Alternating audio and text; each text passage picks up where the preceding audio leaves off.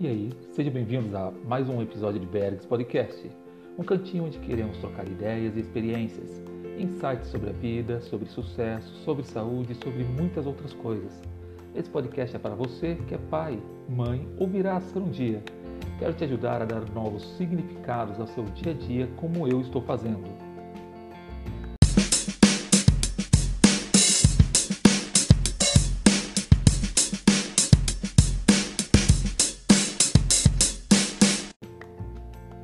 Tema desse episódio pode parecer um pouco polêmico, um pouco aventureiro ou até perigoso. Casar ou comprar uma bicicleta? Eis a questão.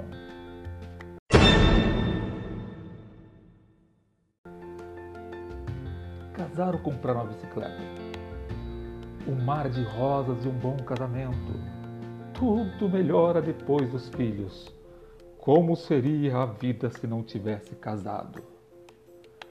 Eu sempre amei pedalar. Vivia em cima de duas rodas por toda a infância, boa parte da adolescência. Eu comecei a pedalar com oito anos, já estava para a família da minha mãe, já era uma idade pouco avançada. O pessoal, dia, minhas primas aprenderam a pedalar com seis anos. É, foi, foi, no início poderia ser, poderia ser início de uma, de uma experiência traumática.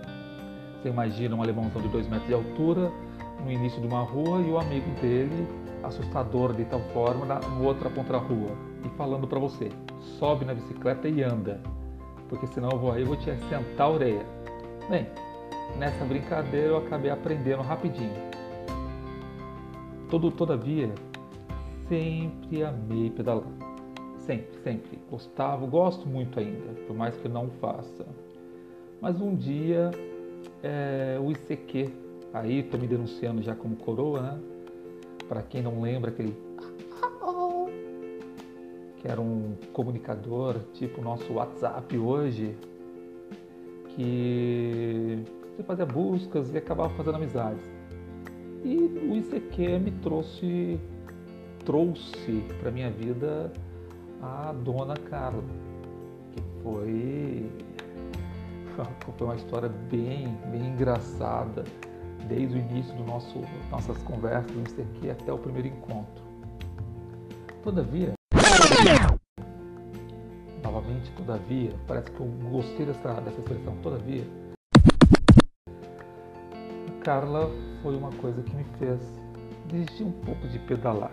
Não desistir de pedalar, mas me fez pensar sobre essa questão: casar e comprar uma bicicleta. As pessoas falam do casamento, às vezes de uma maneira pejorativa, dizendo que você perde a liberdade, que você acaba com a tua vida, se amarra e por aí vai. Eu não vejo assim, não vejo assim. Casamento é uma coisa, eu vejo por outro lado. Casamento, quando é feito da maneira correta, quando você acha a pessoa certa e novamente é feito da maneira correta, é algo que te agrega, é algo que te completa, é algo que você não consegue mais pensar em viver de outra maneira. Eu gosto tanto, tanto, tanto, tanto do casamento que casei três vezes.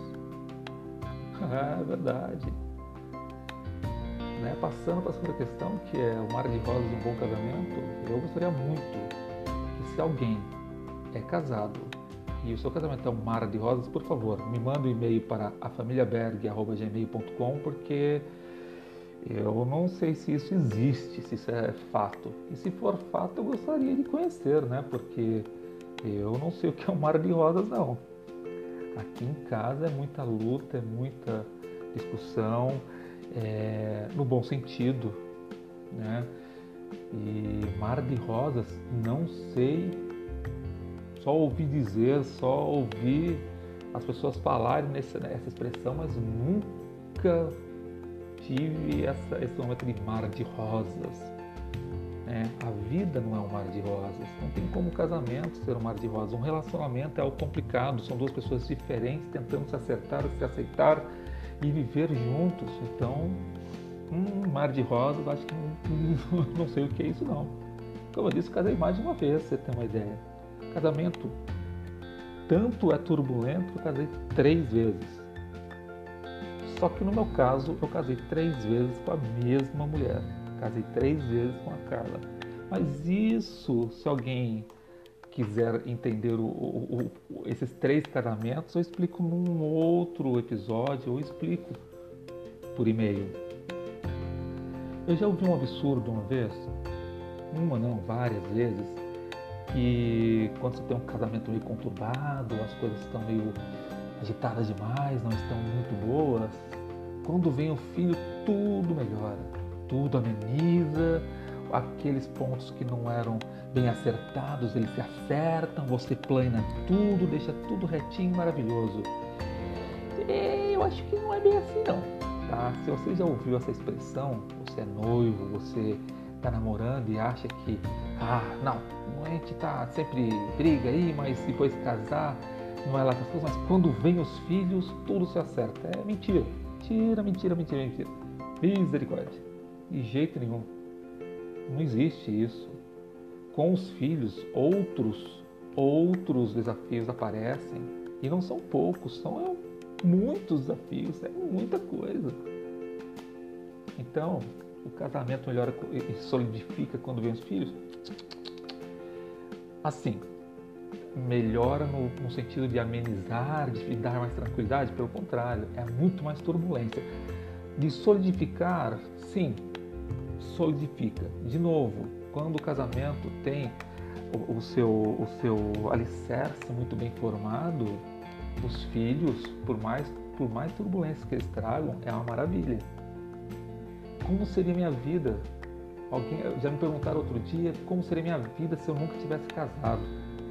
Olha, eu não tenho noção de como seria, porque já estamos juntos há mais de 18 anos passei por vales profundos, passei por montanhas muito altas no nosso relacionamento e na boa, a Carla é o amor da minha vida. E me deu presentes lindos a Sofia e a Anne. E agora estamos aí na espera do Baby Berg, né? Que estamos aguardando por quase três, três anos no processo de adoção, mas sentimos que logo logo ele vai estar aqui com a gente também.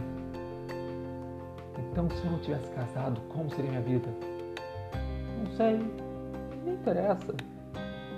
Eu sou casado, não me arrependo um nada disso. Me arrependo nem um pouco. Porque a minha esposa é o meu ponto forte, é o meu lado forte, é o meu lado esquerdo do peito. A minha esposa é o meu porto seguro, minha esposa é minha amiga, é minha confidente. Minha esposa é minha companheira, é a pessoa que me levanta quando eu estou no chão. Eu dei sorte ou não.